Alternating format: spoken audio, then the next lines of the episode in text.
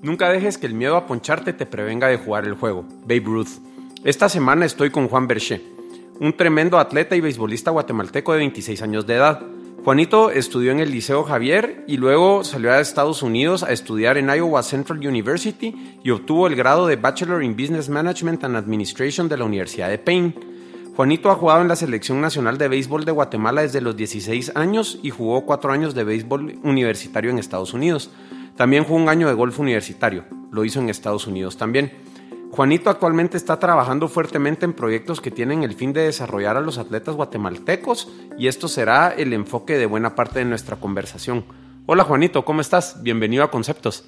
Gracias Manolo, te agradezco la invitación. un gusto tenerte por acá y, de verdad que los encuentros eh, por destino creo que son tremendos y justo el sábado de la semana pasada que salí a correr, pues te vi ahí entrenando y empezamos a platicar y, creo que los temas que estábamos tocando me parecieron geniales para compartirlos acá en conceptos y pues darte el espacio para que nos contés todo lo que estás haciendo. Entonces, pues un gusto tenerte por acá y, si querés empecemos, o sea, yo te conocí muy pequeño a través de tus hermanos mayores. Tu hermano Fito estuvo conmigo en, en la U y pues en el ámbito del soft y todo nos hemos conocido, pero desde que me acuerdo de vos muy pequeño estás jugando deportes. Entonces quisiera que nos contaras un poco cómo influyó pues tu ambiente familiar y, y, tus hermanos, tu papá y, todo esto en ese amor por el deporte que tenés y, qué, cuáles son tus mejores recuerdos de niño haciendo deporte. Sí, eso es de lo más interesante y me gusta que lo comentes. La familia, definitivamente. Eh, pues yo soy el sexto de siete. Ok. Cuatro hombres y tres mujeres. Y pues mi familia, yo tuve la bendición que siempre fue muy unida y, y siempre nos apoyamos en todo. Mi papá, mi mamá también, pues no sé cómo lo hicieron. Mi mamá es psicóloga. Eh, creo que eso ayudó mucho. Pero mi papá siempre nos incultó inculcó el, el amor al, béisbol, al deporte en general. Mi mamá fue seleccionada nacional de atletismo, tuvo récord centroamericano en algún, en algún punto de su carrera de salto largo. Eh, nadaba, pues siempre un atleta, incluso ahorita hace cuatro años se lastimó el tendón de Aquiles corriendo Masters pero le ganaba a personas que estaban mucho más por debajo de su, de su categoría. Creo que también eso, pues los dos deportistas, mi papá pues jugó mucho básquetbol en el colegio y él era más entusiasta en cuestiones de, pues le gustaba anotar los partidos y dirigió a la selección femenina de softball, estuvo involucrado en, en la federación también de softball. Y pues todos nos fuimos, al menos los hombres. Las mujeres son más artísticas, pero los hombres siempre estuvimos en eso del deporte y, desarrollándonos en, el Club Yankees, pues aquí en Guatemala. Y, el apoyo de mis papás, ese, esa es la parte que, yo creo que a mí me hizo lo que soy hoy. El apoyo, eh, pues, de viajes, de entrenos, de, de, que uniforme aquí, uniforme allá, y, y la libertad. Mi papá siempre me dio rienda suelta entonces era la cosa, yo de 14, 13 años decía, bueno, papá, me voy y ahí vengo. Vamos, y siempre me dio un poco de más rienda suelta, me movía con mis amigos, etcétera. Entonces, pues el apoyo fue realmente lo que, lo que me, de ellos, de la familia en general. Eh, tus éxitos te los aplauden y ahí está, te va mal y ahí están igualmente en las buenas y en las malas. Eh, sea cual sea el caso, pues ahí está el, el apoyo de ocho ¿Me entendés? Yo creo que esa es una bendición que no mucha gente tiene. Claro, o sea, no solo tus papás, sino que tus hermanos mayores. Sí, porque yo solo, yo solo tengo una hermana menor. Entonces todos mis hermanos mayores siempre estuvieron pues apoyándonos, eh, apoyándome. en, cuando nos fuimos en algún momento a Estados Unidos, digo nos fuimos porque yo sentía que íbamos todos. Era yo, pero eh, se me trababan las carretas y ahí había alguien. Eh, con lo que fuera, un boleto, un tarjetazo, lo que, lo que fuera. Ok. Pero ahí está. Mira, qué, qué interesante vos. Y pongamos, sé que en tu familia, de tus hermanos, pues todos, por lo menos los hombres que conozco, han competido a muy alto nivel en, en softball, béisbol, y, y, me llama la atención que nos mencionas que, que tus papás, pues, aparte del apoyo y el interés que yo he podido ver personalmente en ellos en los deportes, eh, pues en su juventud tuvieron grandes éxitos de, en, atletismo, como atletas. Entonces, ¿vos crees, porque viéndolos a ustedes también tienen como que la corpulencia de atletas, o sea, ¿qué tanto juega el rol genético, pongamos, y luego el, el rol de la actitud y la pasión por el deporte y todo eso como que ya más que les pueden haber inculcado a, e, a ustedes sí. Eh, en el alto desempeño que tienen. Entonces, eh, ¿crees que hay algo genético por ahí? Fíjate que yo creo que sí. Tiene que haber un, un, don, un algo. Eh, lo puedes llamar de diferentes maneras. Puede ser genético, puede ser que un don de Dios, pues, pero ahí está el talento. Sin embargo, la ética de trabajo es, es lo que marca la diferencia. Definitivamente, yo conocí mucha gente, mucha gente con mucho más talento que yo, pero yo siempre estuve por encima de ellos por mi ética de trabajo. Te facilita todo, absolutamente todo.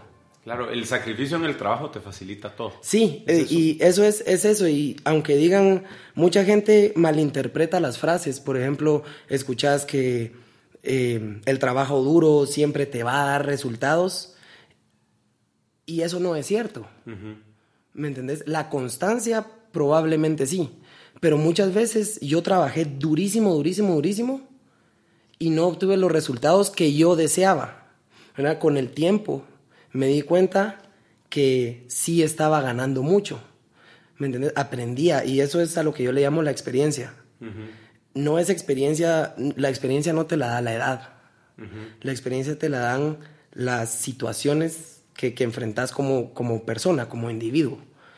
Y puede ser en, muchos ámbitos, en cualquier rol de tu vida que, que jugues. Eh, puede ser experiencia familiar, puede ser experiencia profesional, puede ser experiencia deportiva. Pero yo siento que esa, ahí está la diferencia entre los, los que sí dan ese paso y siempre llega una recompensa, dependiendo, tal vez no en la magnitud que uno lo, lo quisiera, pero esa ética de trabajo es la que, la que marca eh, siento yo, es, es, de las cualidades más importantes en una persona, específicamente en un atleta. Ok. Mira, y más adelante voy a querer que platiquemos pues de, de toda tu experiencia eh, selección nacional, haber podido estudiar con, con una beca full ride eh, en Estados Unidos, pero vamos tu secundaria. Eh, me imagino que estabas metido en los equipos de deporte del colegio o algo. Eh, Sí, fíjate que ahí en el colegio fue cuando yo gané mucho, mucha confianza en mí mismo a nivel deportivo. Eh, pues siempre tuve la oportunidad con a través del colegio jugar centroamericanos entre pues colegios, em, las Olimpiadas Ignacianas le llamaban. Y nos fuimos a Nicaragua, este viaje lo recuerdo, yo iba eh, con fútbol de portero, eh, con béisbol como pitcher y en atletismo les hacía falta gente y, pues me puse a, brincar largo. Y fíjate que nos fuimos, estábamos en penales, en fútbol, nos fuimos a tiempos extras y penales y ganamos. Yo paré 3 de 5. De ahí mismo salí corriendo al campo del béisbol, de béisbol íbamos 3-3 contra Nicaragua en el sexto, ahí se juegan 7. Me metieron, me dieron un uniforme, me metieron de emergente, pegué el hit, 4-3 y entré a cerrar tres ponches. Y a la, en la madrugada, yo había brincado largo, que te conté que no hacía falta gente, y terminando el juego de base, me, me dicen que gané oro en, en, largo y que si no quiero correr relevos. Entonces, yo creo que obviamente no estamos hablando de un altísimo nivel, ni, ni selecciones nacionales, pero a nivel de colegios jesuitas, pues ya era 1200 personas por colegio, digamos. Entonces ya era una cantidad de, de niños grande más de 5.000 atletas, pues que podías elegir de. Entonces, em, esa es una de las experiencias que recuerdo mucho. También en, cuarto primaria fuimos a México a representar a Guatemala, futbolito bimbo. Y qué portero menos vencido latinoamericano. Eh, todavía, o sea, la gente todavía me dice, vos eras mucho mejor futbolista de lo que eras beisbolista, no sé por qué seguiste tanto el béisbol.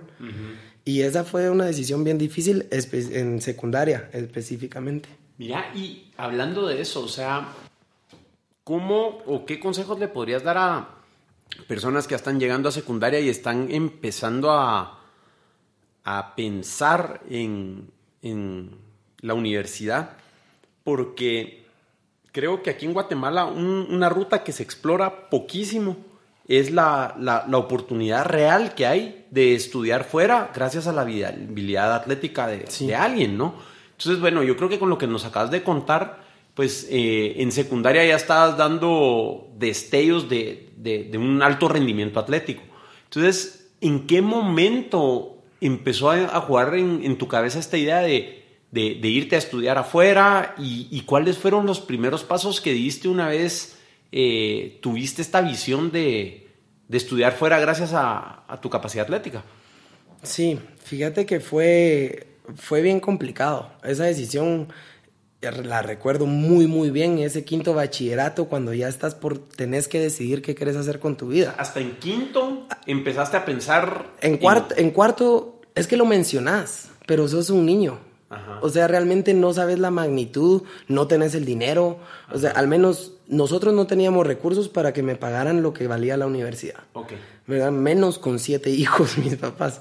Entonces, eh, pues yo lo decía, yo me quiero ir, yo me voy a ir, yo me voy a ir pero nunca realmente me puse a, a, ver qué iba a hacer con mi vida hasta quinto bachillerato. Ok, y ahí fue donde te cayó el, el 20, pues, decir. Sí, cuando llegaron a hacer de universidades que exámenes de donde de, para que te recomienden tu carrera. Ni me recuerdo el nombre porque yo me capié. Ajá, ¿no fuiste? No, lo fui y no fui por mis resultados. Sí, pues. Porque no llené, llené un cuadrito de las doscientas y pico opciones que te dan de qué me interesaba hacer y, eh, no recuerdo qué era, me recuerdo que me dijeron que yo podía arreglar aire acondicionado en, edificios, que para eso estaba hecho. Entonces, pues yo no fui por mis resultados y eso era en mi casa. Yo tenía miedo con mi papá porque todos mis hermanos es, te graduas, vas a la universidad, sos profesional, haces tu vida. O sea, era muy marcado. Yo empecé a romper ese, ese esquema que mi papá tenía con mis hermanos muy estricto. Y yo cuando me gradué le dije, me dijo, ¿qué vas a estudiar? Y le dije, papá, no sé, no sé qué quiero hacer. Yo sé que quiero jugar béisbol, dame un año. Y me, dio, me dijo, un año. Tenés un año y si no conseguís nada, te metes a la universidad en Guatemala. Y precisamente... cuando decís que le dijiste a tu papá, mira, quiero jugar béis, o sea, ya estabas pensando en hacerlo en Estados Unidos. Sí, en Estados Unidos. En ese quinto bachillerato de 2009 fueron eh, los centroamericanos y del Caribe en Mayagüez 2010. Perdón, fue un viaje para la preparación de ese Mayagüez 2010 a Carolina del Norte. Jugamos contra la selección universitaria de Estados Unidos. Estamos hablando que de, esa, de ese roster, el 80% está en grandes ligas hoy. Ahí fue donde pichaste contra Garrett Cole. Garrett Cole, sí. Yo abrí el juego contra Garrett Cole. y ahí fue cuando se me abrió la primera puerta. Porque Guatemala, a mí me cuenta David Molina, presidente de la federación en ese entonces, que lo llamaban y, me, y le decían, mira, eso es, cierto, porque íbamos 2 a 0, perdiendo 2 a 0 en el sexto. Bueno, eh, tiempo, esto, o sea, vos todavía estás en el colegio en y el colegio. a fichar con la selección nacional. Sí. Tenías sí, 16, 17 años. eh, 18, 17. Ok. a cumplir 18. Ok. Y entonces este viaje, todavía estás en el colegio y te expusiste en Estados Unidos. Exacto.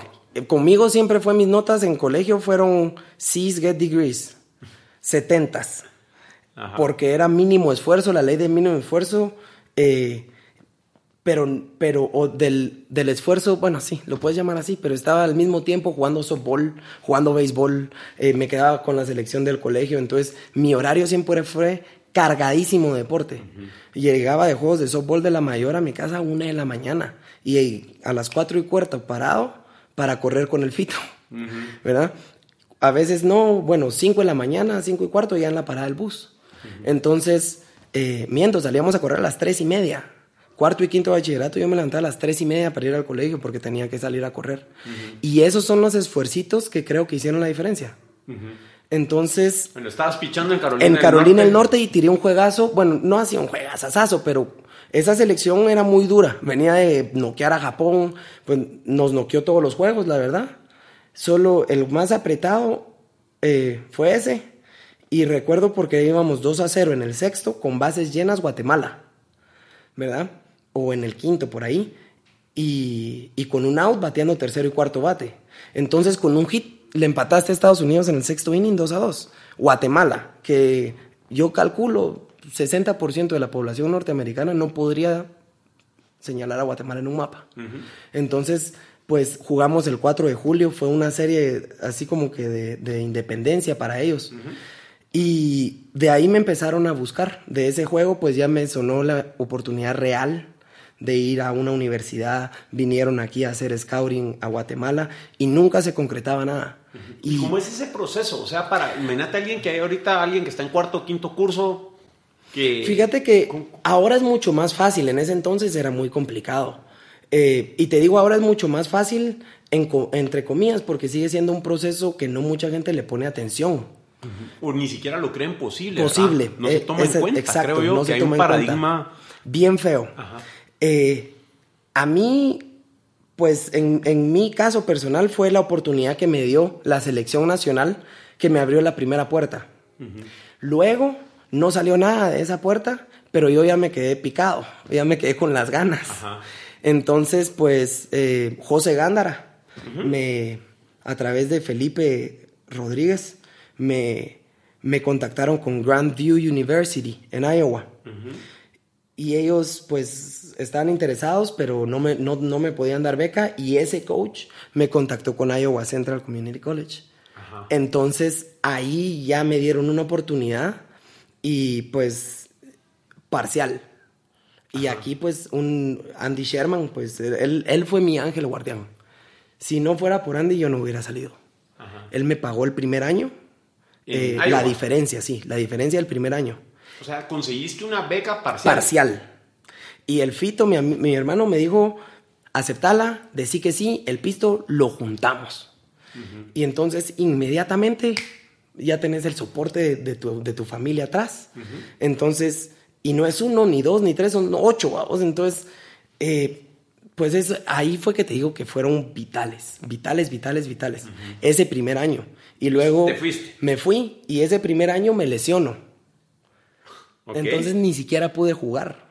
¿No jugaste el primer año? Cero.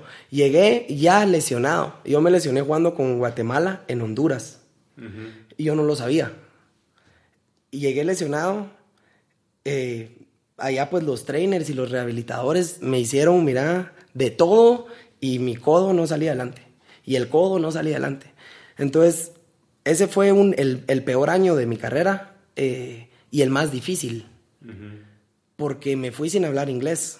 Yo no sabía, yo no sabía hablar inglés, o sea, lo masticaba.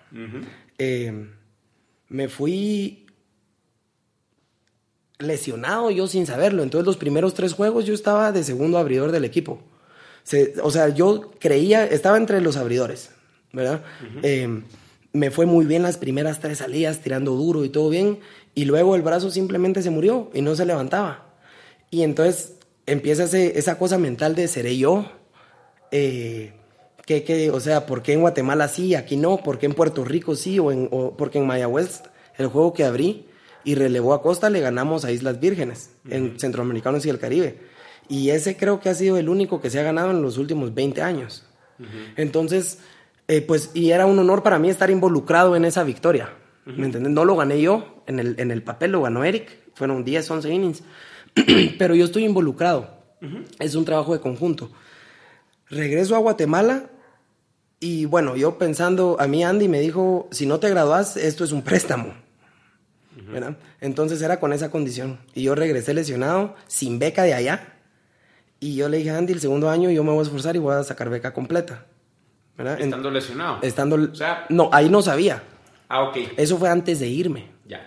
Entonces al regresar, pues nos juntamos y le conté. Yo, pues, mira, me dice eso, le pasa a cualquiera. Te, te ayudo con la universidad completa el segundo año recupérate. Entonces llego con mi papá y, nosotros pues en la familia siempre saliendo justos, vamos, porque somos tantos y todos viviendo en la casa y que vienen nietos, etc. Entonces mi papá en esa situación me dice, te operamos. Mi papá es médico, entonces pues honorarios nadie cobró y todo y sacamos la operación como en 14 mil quetzales, ya con seguro y todo, y esfuerzo. Entonces eso iba como que ya era trabajo de más gente, esfuerzo y sudor de más gente, apoyo de más gente.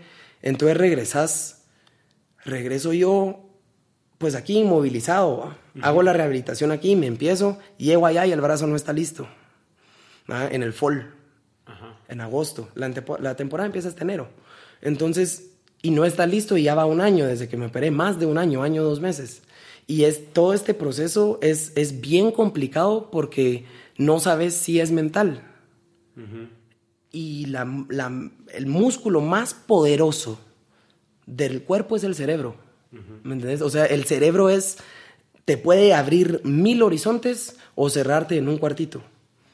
Uno, uno mismo, con, con, con su propia voz interna, le llamo yo. Entonces, pues el proceso y me quedé, ese, ese, esa Navidad no regresé a Guate porque no, no, no se pudo. Y me quedé donde mi tío y pues sí que otra, entrenar todos los días, dos turnos. Yo estaba entrenando nueve horas diarias, eh, en turnos de cinco horas y cuatro horas. Una de...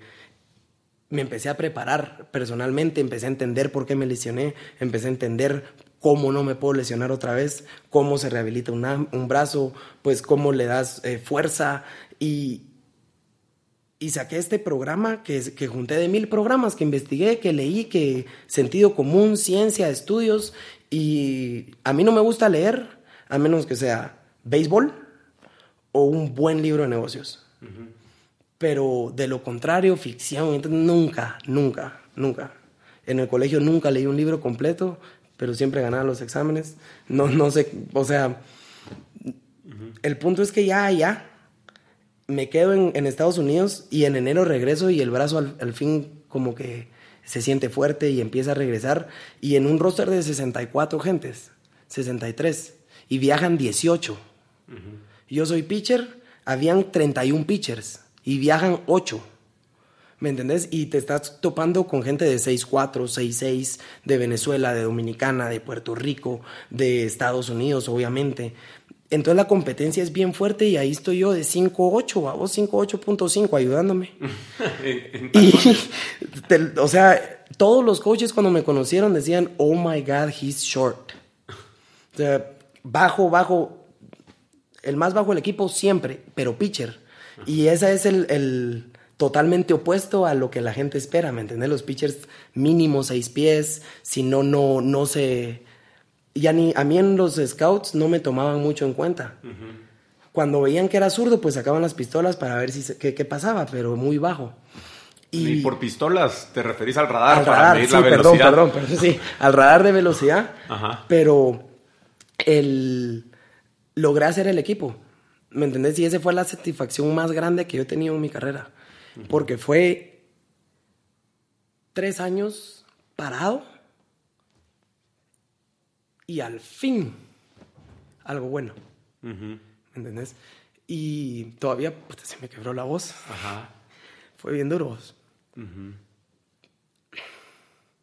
y, en, ese, en ese momento me imagino que, o sea, todos estos sueños que habías tenido, más eh, todo el, trabajo duro, como que hubo un flashazo donde dijiste, mierda, aquí estoy. Ahí estoy, cabal. Y me dice un amigo que sigue siendo mi hermano, lo tengo tatuado aquí, mira. Ajá. Entonces, él me contacta con un coach, porque mi coach, a la larga, media temporada se me acabó el brazo, pero yo estaba contento que hice una 1.8 de efectividad en 5 innings, pero ahí está mi efectividad, eh, respetable. El coach me respetaba, que yo creo que eso es lo más importante. Si te respeta la gente, estás haciendo las cosas bien.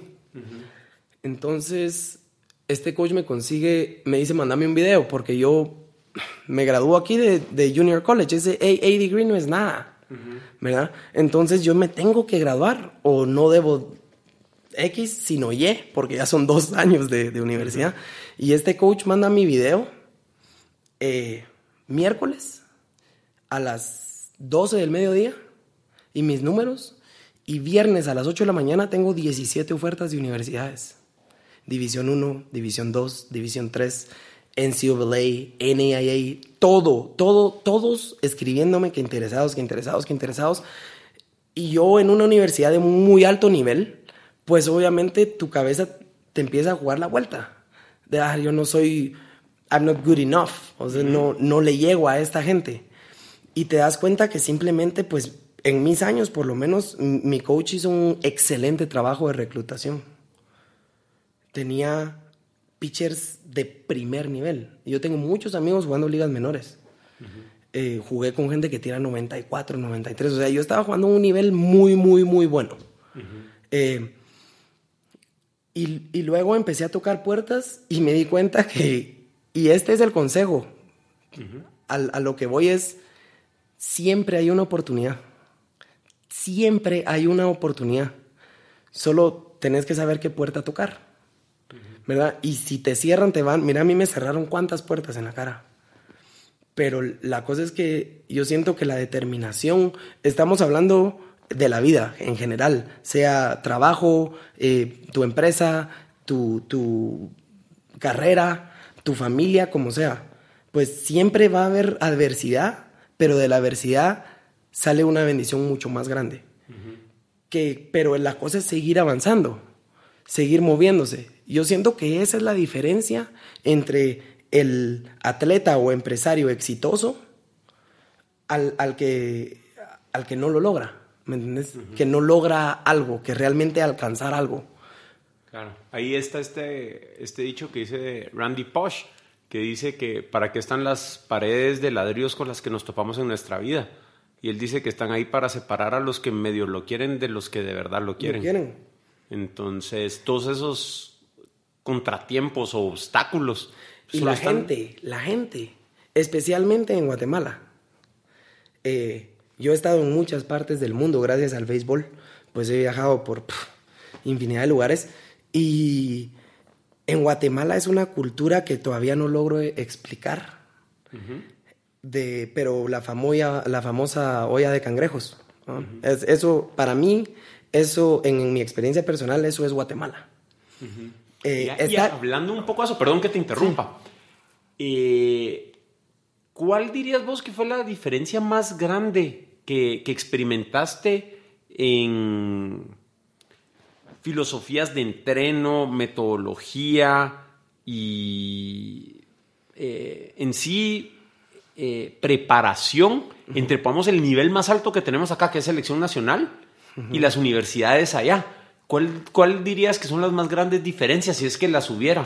Las más grandes diferencias, pues primero es la capacidad de, económica, número uno, porque la capacidad económica te da mejores instalaciones, mejores más entrenadores, eh, mejores entrenadores. En Guatemala no es que no estuviese, la principal diferencia es en el atleta. Y es la, la determinación, la actitud, la disciplina, la seriedad. Aquí la gente se en, como eh, se sienten con derecho a. Con derecho a. Se siente con derecho a ser aquí, eh, estar aquí, estar allá, de lo que sea, pero solo porque sus papás tienen dinero o vienen de X, Y, Z, aquí en Guatemala, por lo menos en el béisbol, ¿verdad? Y en, los deportes que no son el fútbol, la verdad, pues yo veo que, que no lo sienten como que si fuera un honor, ¿me entiendes? Ahí en Estados Unidos es lo primero que te dicen. Mucha, estar aquí es un privilegio. Si no siguen estas reglas, se les quita. Mira, y en mi carrera mucha, mucha, mucha gente se le fue dando de baja por indisciplina, por cosas tan pequeñas como no llegar a clase a tiempo. una vez está bien, dos está bien, ocho, nueve, diez ya no estás en el equipo. ¿Por qué? Porque esta es la imagen del béisbol y vos la estás arruinando. Aquí todavía ves eh, gente, pues, juegos perdidos por default, eso no existe. En Estados Unidos yo creo que esa regla no la toman ni en cuenta, porque no existe la, posibilidad de que alguien no va a ir a jugar, porque es algo serio. el compromiso y la el seriedad Sí, mira, aquí hay mucha gente capaz que te podría ayudar a desarrollarte en la parte física, más que todo. De ahí en la parte técnica, eh, pues hay gente que te puede ayudar. En Guatemala sí, pero no está trabajando en, el ámbito, ¿me entendés? Y o no le interesa ayudar, también puede ser. Pero yo siento que esa es la, mayor diferencia. Ya el, el, deportista es yo quiero, yo puedo. Si te das cuenta, las mejores frases de deporte están en inglés. Y eso no es una coincidencia, porque ellos las generan. Entonces, y, se van, realmente las, las viven, se las tatúan, lo que, lo que sea para recordarlas. están en su camisa. Yo tenía camisas que tenían eh, hard work en la parte de atrás. Entonces vas corriendo y tenés 30 personas y solo lees hard work en la espalda de todos. Entonces son esos, esas cositas que te empiezan a hacer, yo le llamo el inception deportivo. ¿Me entiendes? Entonces eh, ellos lo usan mucho, la motivación. Y aquí, por ejemplo, celebras y la gente dice, no, que es, un, es una estrella, es un engreído, eh, una estrellita, de ahí para arriba, ¿me entendés? Allá estás celebrando y la gente se te une. O, como atleta estás intentando empujarte, empujar tus límites, que esa es la clave del alto rendimiento, es empujar tus límites. Eso es lo que te lleva a ese paso extra que aquí no existe en Guatemala. Eh, cuando digo no existe, no es que no exista, ¿me entendés? Es que en, en general no existe. no, es la, no es la regla. No es la regla, exacto. Mira, qué interesante. Y, y, entonces, bueno, esta lesión, todo esto que aprendiste y luego te transferiste a Payne. A Payne College con beca completa. Entonces, al fin, es lo que te decía, yo le apunté a la luna y fallé. Yo le apunté a jugar MLB. Yo quería jugar MLB donde fuera. ¿Me entendés? Hasta en los Red Sox. Sí. Y fallé y terminé jugando college, me pagaron mi, universidad. Al fin, cuando a mí me ofrecieron un full ride, ojo, era mitad académico, mitad deportivo. Entonces, era lo que te digo de la ética de trabajo. A pesar de que mi, mi carrera deportiva no era buena mis primeros dos años o no iba por donde yo quería, mis notas estaban en 4.0 GPA. Yo tenía straight A's todo era ah, ah, ah, Entonces, cuando me quiero transferir, los coaches están acostumbrados a que tus atletas son unos araganes, vamos, eh, porque se las llevan y lo que sea.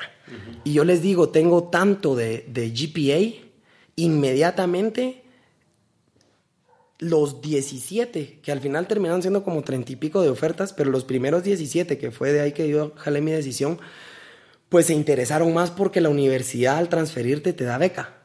Y eso es lo que la gente, pues aquí en Guatemala tal vez no, no, no sabe, la desinformación. Es muy difícil irte con beca completa atlética a menos que seas una estrella ya hecha y derecha. Pero eh, estando allá, si uno hace ese esfuerzo extra académico, que eso es tiempo y dedicación, eh, pues, pues te, te, da las recompensas y ahí lo vio. Yo tenía de béisbol, me habían dado igualmente como 85% de beca, y entonces el coach me da, ve que tengo media beca académica y me dice te completo el resto. Con muchísimo gusto. Y en Pain, pues mi carrera dio un giro de 180 grados. De ser el, el pitcher zurdo, especialista, que juega de aquí a allá y nadie le pone atención, pasé a ser la estrella del equipo. Y ahí me di cuenta del nivel que estaba jugando en Iowa es, el entorno. no te das cuenta realmente de lo que estás haciendo durante, durante la carrera, pues, hasta que, te comparas con otras oportunidades, otras, otras puertas. Y en Pain mi carrera fue los dos años que jugué ahí béisbol, no los, no los cambiaría por nada. ¿Ya no, ¿Ya no volviste a tener lesiones? No, sí se me cayó el brazo. Cuando digo se me cayó el brazo fue es que me empezaba a lastimar. Yo seguía pichando porque ni modo. Eh, desarrollé una fuerza mental sobrenatural, le llamo yo, porque pues, eh, aprendí a, para mí el dolor ya era parte de, ¿me entiendes? Cuando me operaron, eh, no, me alcanzó para las pastillas postoperatorias. Entonces pasé cuatro días con, el brazo que yo no dormí en cuatro días straight. Pues, era un dolor inimaginable. Era, no puedes mover nada. Y en, el, en mi temporada en Pain, pues siempre llegaba ese dolorcito en algún momento, pero ya no era tan, tan grande. El, el, segundo año me fue bien, el primer año me fue bien, el segundo año me fue mejor.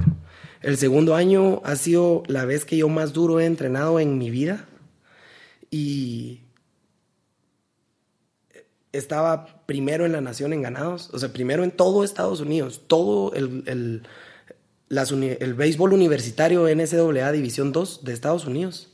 Yo estaba de primero en ganados, de segundo en ponches y por ahí en, o sea, estaba por ahí en, tres, tres, cosas importantes. eh, y llegamos a un punto en la temporada que el brazo ya no me respondió. Y como que si todo tuviera que empezar a salir mal, errores eh, de tu equipo y ya no te hacen tantas carreras y eh, empecé a perder juegos. Yo gané ocho juegos seguidos. Tenía la barba así como ahorita. Porque mi cábala es que cada vez que pierdo un juego es nueva barba. Por eso ahorita en off-season me la dejo grande.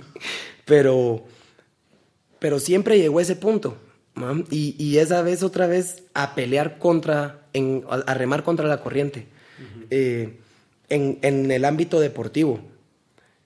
Termina mi año, eh, no de la mejor manera en Payne, y me voy a Summer League a jugar en Kansas.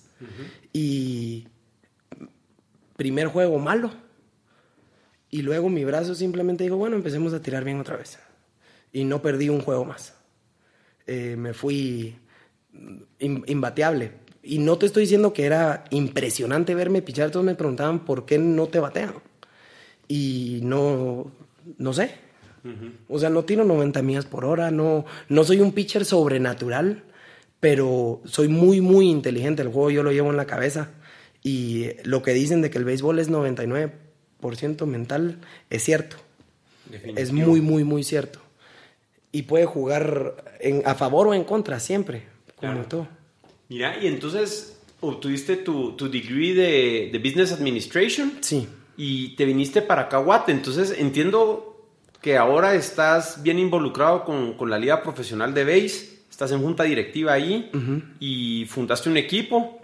Eh, entonces, me gustaría que, que, le contaras a todas las personas que nos están escuchando qué se viene aquí en Guate con, con el béisbol profesional y, pues todos esos grandes proyectos de los que me estabas contando el día que te encontré ahí después De, correr, porque creo que ahí va a desembocar el fruto de toda esta historia que nos contaste de, de, de puro grit, dicen los gringos, de, pura lucha, y, creo que es momento donde vas a querer venir a cosechar de regreso acá. Sí, a seguir sembrando, a seguir sembrando, es, es una lucha constante siempre vos.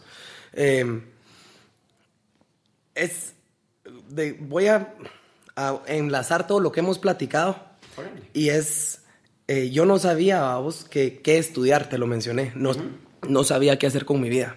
Seguía haciendo lo que me gusta el béisbol. Em, logré salir con el béisbol y estaba haciendo lo que me gusta. O sea mi preocupación ir a clases era mi rutina. Mi preocupación con mi tiempo libre era eh, entrenar. Entrenar, estudiar béisbol. Le llamo yo, me encanta leer, me encanta leer gente que ha pichado o que ha jugado eh, a un nivel más alto porque todos te enseñan algo, de una u otra forma. Seguí con lo que me gusta y ahora pues eh, me graduó, y, pero no fue mi graduación, o sea, fue, ah, se acabó la temporada, No, no era como que mi graduación. Eh, de la nada aparece mi mamá en la grabación, la mandaron mis hermanos. Y, y pues otras personas, eh, la Mines, Mónica Omeano, no sé si lo ubicas, eh, pues también llegó ahí, me apoyó mucho, fue otra persona que estuvo detrás, de, sigue detrás, apoyando, eh, hacer lo que te gusta, hacer lo que te gusta, hacer lo que te gusta. Y luego haciendo lo que me gusta, me gradúo y me doy cuenta que tengo una carrera universitaria, un network impresionante y haciendo lo que me gusta. Entonces, mi idea era quedarme en Estados Unidos. Yo ya estaba en Estados Unidos. Ya me iba a quedar, razones de fuerza mayor, regreso a, Guatemala, de, agarré mis cosas y me fui. O sea, ni planeado ni nada. Y mi motivación fue venir a sorprender a mi papá en su cumpleaños, que llevaba siete años sin celebrarlo con él, seis, siete. Y pues me regreso aventurero a otra vez sin pues es mi casa, ¿verdad? Mi familia está aquí, es, es it's home. Entonces, em, ya en Guatemala pues me, me, preparo para los centroamericanos y el Caribe, se vuelve mi prioridad con selección nacional, ganar una medalla, ganar una medalla que no se ganaba, medalla de hace tiempo, y pues por lo menos eh, rescatamos ahí bronce, compartido con El Salvador porque se suspendió el juego, pero eh, les íbamos a ganar, íbamos ganando, por eso es que, ¿me entendés? Em, entonces, pues no sé qué hacer todavía con mi vida. Estoy aquí y la diferencia es que tengo un papel, así lo vio. Regresé más viejo y con un papel. Y de la nada, Dios me empieza a, presentar gente en mi, en mi... Le llamo Dios, puede ser energía, coincidencia, como querrás. Pues se aparece gente en mi camino, eh, con ideas grandes, con, con, un, con, una mentalidad un poquito diferente. Regresan eh, otros compañeros que estaban jugando también en Estados Unidos afuera, aquí, y pues nos juntamos un grupito pequeño con, junto con Werner Flores, que es el, el impulsador realmente de la liga profesional, es, es él. Él es el director ejecutivo y pues empezamos a trabajar en conjunto con él y, y, Carlos Cuellar y otra gente a desarrollar la parte del béisbol que la gente no ve a desarrollar reglas, a desarrollar pues eh, cuántos equipos, qué, qué, gerentes para cada equipo, cómo lo vamos a hacer, qué equipos, a toda la parte administrativa, a lidiar, digo lidiar con la federación porque eso es. Eh, y, y, empezamos a juntar un equipito fuerte y empezamos a remar todos para el mismo lado, ¿verdad? Y, y gracias a Dios, pues antes de regresarme, yo conozco a una, a mi novia actual, y le digo, me dice, pues hicimos el clic, vos, pero yo ya tenía mis, mis maletas y mis pasajes. Y le dije, mira, yo me voy, pero pues si querés venirte, bienvenida. Eh, y se vino. Entonces, eh, es coach, eso fue la, la, cosa, de ahí sale todo. Es parte, ella es cofundadora del equipo de béisbol, Lobos. Eh, y, y es, ella es coach de tenis, básquetbol y, y golf y pues empieza a formar un grupo eh, de gente que quiere trabajar por el bien de un deporte en específico, aquí el béisbol, ¿verdad? Eh, para hacerte la corta, pues arrancamos el sábado, es la inauguración. Eh, sábado a las 2 de, sábado la, tarde, tarde, a las 2 de la tarde es el primer juego, Lobos contra, contra Municipal. Luego está la inauguración y después juega Mavericks contra Pumas a las seis, bueno, luego seis y media, siete, pero... Y seguimos peleando, seguimos en, eh, remando porque está empezando el, torneo a intentar cambiar una cultura completa, porque aquí el béisbol ha sido gratis desde que yo tengo memoria. Eh, pero no era un espectáculo tampoco. La gente iba a ver a sus amigos, a sus familiares o al novio. Ahora, eh, pues está formando realmente un espectáculo con, con lo mejor nacional eh, se hizo un draft de lo mejorcito nacional y cada equipo trae eh, de 7 a 9 extranjeros. El límite es 10 extranjeros por equipo. En lo que era pues el campeonato de Liga Mayor, que era el, referente del béisbol aquí en Guatemala, que eh, puedes tener cuatro, creo yo, y nadie tiene los recursos ni el financiamiento para traerlos. Esta vez pues los cuatro equipos están muy, muy bien reforzados. En, pues en el caso de Lobos, eh, para, para, que te, te, hagas una idea, traemos tres dominicanos, que son dos pitchers. Uno estuvo con la organización de los Yankees de Nueva York y el otro estuvo con la organización de los Marineros de Seattle. Y los dos tiran 95 millas para arriba, entre 95 y 97. Eh, para la gente, para que se hagan una idea, la capacidad de reacción que tiene una persona para batear esa velocidad es menos de una décima de segundo. La ciencia no lo explica todavía y por eso es, tan, por eso es que se convierte ahora en un espectáculo. Eh, traigo el otro dominicano es shortstop, corre 6-2 en, en, las 60 yardas. Eh, para, o sea, es, es, rapidísimo, es muy, muy, muy rápido. Traemos a Michael Cáceres en segunda base, que es el mejor pelotero probablemente que va a pisar tierra guatemalteca en este torneo. Eh, y su currículum lo respalda, ¿verdad? Ha bateado arriba de 300 en, arriba de 300 en porcentaje en liga profesional que ha jugado en toda Latinoamérica. Él jugó en Italia, ¿no? Él jugó en Italia y bateó 375. Eh, jugó en, tiene ocho series nacionales de Cuba y tiene lideratos de todo.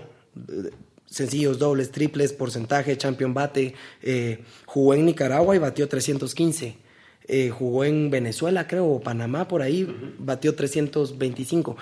Con, con pitchers del calibre que van a estar aquí.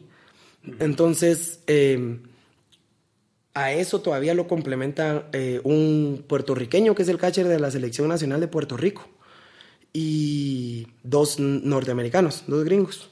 Un pitcher que eh, tira submarino, incómodo. Es otra cosa que no se ve aquí. Un pitcher que tire a esa velocidad, él tira 88 creo yo, pero la bola, el movimiento que tiene la bola en 60 pies, 6 pulgadas es impresionante. O sea, es, es realmente un proyecto muy bonito que se está levantando con, con, con el trabajo de muchísima gente, ¿verdad? Eh, somos fácil unos 10, 12 personas trabajando constantemente eh, para ver si, si se logra levantar un, un espectáculo aquí en Guatemala. eh, que creo el béisbol es, es un deporte muy familiar ¿verdad? Y es, es un deporte que si le agarras el gusto, es el mejor lugar para ir a pasar tu tarde. eh, no es ir a ver el juego, o sea, yo, yo he ido a grandes ligas, a ver juegos de grandes ligas, yo veo el juego la mayoría, pero es a ir a pasarla bien, a vivir la atmósfera y de vez en cuando ver un jonrón, gente tirando duro, ir aprendiendo del juego. Y, es un ambiente que si se llega en grupo es, es muchísimo más alegre. Eh, se está intentando replicar lo que es ligas profesionales en, países más desarrollados en el ámbito beisbolístico. Ok. Mira, ¿y cómo ves el futuro del béisbol en Guate? Y las nuevas generaciones, ¿y qué crees que se puede hacer para ir subiendo allá? Porque la realidad es que el, el campeonato, no sé si fue el junior o el senior del 2012 mundial, uh -huh. creo que fue el senior, ¿verdad? Uh -huh, senior. Lo ganó Guate, pues. Lo ganó Guate ganó Estados Unidos la final. Sí. Entonces, ¿cómo ves el, el futuro del base en nuestro país y, y, qué rol quisieras estar jugando, echándole esa ayuda? Que creo uh -huh. yo que por la plática que hemos tenido estás muy agradecido con todas las oportunidades que se te brindaron. Sí. Y, y puedo ver en vos que querés como pay it forward. Sí, para... Con, con es otras la idea. generaciones. Entonces, ¿qué, ¿qué ves ahí? Fíjate que yo amo a Guatemala. Es impresionante y creo que es el país más lindo para vivir en el mundo. Más uno. Eh, pero fíjate que es, es complicado el, el, el levantar un, un, deporte completo en un país que no tiene esa cultura. Sin embargo, esta liga profesional pone a Guatemala en el mapa, ¿verdad? Y eso ayuda a levantar el béisbol. Eh, la liga, pues, se va a estar reconocida internacionalmente y el campeón pues espera que vaya a jugar con los campeones latinoamericanos y eso ayuda mucho y se conecta porque ahora los niños sí pueden aspirar a algo difícil de lograr. Porque yo siento que la meta dentro de más, más difícil, mejor, ¿verdad? Eh, y aquí en Guatemala jugar Liga Mayor no era un desafío realmente, eh, era algo fácil de lograr yo este año le estaba pichando a gente de 13 años, ¿me entendés?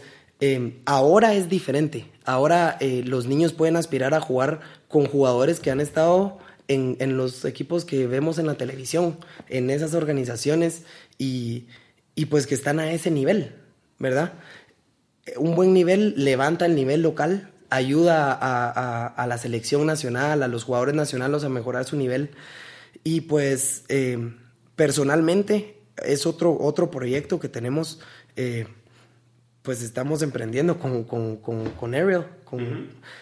y, y, es este, este, lo que platicábamos del qué tiene Estados Unidos de diferente, porque yo entiendo, la genética influye mucho, sí, ¿verdad?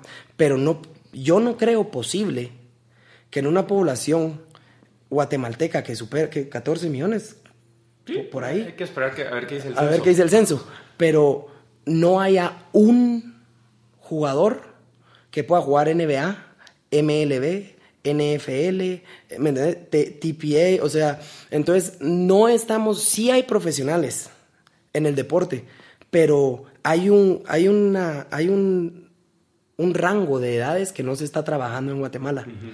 eh, en el para el desarrollo del niño. Entonces, a raíz de esa necesidad que, que Guatemala presenta en el deporte en general, Hay excepciones. Eh, hay muy buenos atletas aquí en Guatemala, pero al fin y al cabo tenemos una medalla olímpica. No son clase mundial. Y eso fue en lo que pues, nos hemos estado, nos basamos mucho y descubrimos el, en qué se está perdiendo, el, en qué edad se está perdiendo ese desarrollo que no se desarrolla la coordinación eh, mano-ojo, pie-ojo, el equilibrio, ¿me entendés? Entonces, pues eh, la flexibilidad, hay muchas cosas que forman a un atleta que simplemente no es... Eh, bueno, tira 20 penales o hace 60 swings, o que no es solo la repetición, sino no le estamos dando realmente las herramientas correctas para que se desarrolle alguien al 100%. Entonces, ese es el proyecto que tenemos aquí en Guatemala.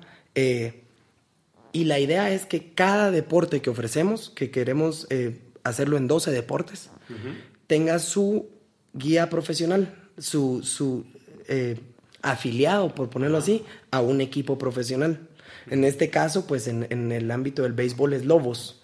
Eh, eh, en el ámbito de golf, si aquí no hay golf, pues se, manda a Estados Unidos y usar todo ese networking.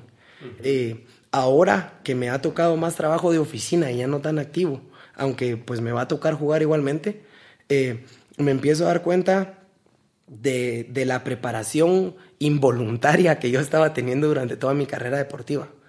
Eh, porque mi prioridad era el deporte, la prioridad ya era el, de, el béisbol, pero me topo con, con, con, la posibilidad de hacer un map out de un business. Eh, y, y, me topo con que ya tengo un network que se adapta perfectamente a mi, a mi mapa. Y, y me topo con, con yo, lo, yo lo comparo mucho con esta historia del zapatero que llega a un lugar a vender zapatos y todos están descalzos. ¿verdad? Tenés dos opciones. La mayoría dice, aquí no usan zapatos, me voy. ¿Ah? Pero el otro dice, que nadie tiene zapatos. ¿verdad? Yo les enseño el beneficio de los zapatos y todo mundo me compra a mí. Y es la situación en la que nos topamos. Eh, nadie sabe realmente eh, en dónde se está fallando. Y es muchísimo, o sea, muy, muy temprano en la edad de un niño. Entonces, que, tal vez no se logra desarrollar por completo. Allá en Estados Unidos, todos los colegios, las universidades tienen un programa establecido que tienen que irse y funciona, porque niños de 17, 18 años tirando 96, 97 millas por hora. O sea, es algo que, que, aquí no hay nadie que tire esa velocidad en el país entero, ¿verdad? Entonces, eh, surge esta, esta, esta visión y estamos en un, en un lugar donde es muy difícil. Y siento que mucha gente, tal vez algunas personas ya lo han intentado, pero es muy, muy, muy, muy complicado, ¿verdad? Levantar algo. Entonces, pues lo seguimos eh, ya la empresa está en constitución legalmente, estamos primero eh, cubriéndonos las espaldas, por ponerlo así, en cuestión de legales, imagen, etcétera, etcétera, antes de poder eh, lanzar el proyecto a Guatemala, pero el proyecto incluye eh, una base de datos que, que nosotros tenemos de miles, de miles, de miles de universidades con contacto directo a entrenadores, ¿verdad? Entonces, nosotros ayudamos a tocar la puerta correcta. Esa es la idea. Darles el entrenamiento necesario eh, para que cuando salgan, yo cuando salí aprendí que era un power clean, por ejemplo. En mi vida había hecho uno. Pero yo estaba compitiendo con mi equipo que hacían power cleans de 220. Entonces, eh, simplemente a mí no me dieron esa herramienta. Y, e, y, ese es un ejercicio mi favorito hoy por hoy. O sea, la, la idea es poder ayudar a las generaciones que vienen con preparación física, mental e incluso los contactos por si alguien quiere seguir pues con su carrera deportiva a través de, de, la universidad. Y, es un entrenamiento bien completo. Fíjate que yo siempre eh, le doy las gracias al deporte porque creo que me formó a la persona que soy hoy. Estoy muy contento en donde la vida me llevó porque yo no sabía que quería estudiar. Y Business Administration, ¿por qué? porque eso era lo que me pagaba el equipo de béisbol, o sea, no tenía otra opción, era eso o biología. Ah, Entonces, olvídate. no, no, hay una antropóloga, ah, antropóloga. pero es lo mismo, es similar. Viene, eh, y a mí leer biología, olvídate. Entonces, business management es una, una carrera bastante amplia y siempre me metí a cursos de... La palabra entrepreneur me llamó un montón la atención, empecé a ver qué significaba, empecé a leer. Ahí fue que agarré un poco el gusto por la lectura, porque sentía que alguien ya lo ha hecho, alguien ya lo hizo y deja un, un caminito de cómo lo hizo y a él le funcionó. Por eso me gusta la lectura, siento que alguien me está contando cómo, cómo él fue exitoso, él o ella, ¿verdad? Eh, pero en fin, aquí en Guatemala, con esto esa es la idea, poderle dar eh, un entrenamiento correcto desde niños. Entonces, tenemos programas hasta para colegios, para entrar a solidificar la educación física en colegios. Desde ahí tienes que empezar, si no llegas a la misma parte. Y pues eh, tenemos, eh, arreglando ahorita todo el networking, que creo que es, mira, a mí me lo dijo un, una persona muy, muy, muy exitosa de Estados Unidos, fue mi jefe y me dijo, mira, si tenés un buen network, una muy buena conexión, conexiones y, y pasión por lo que estás haciendo, no hay forma que, que no lo logres.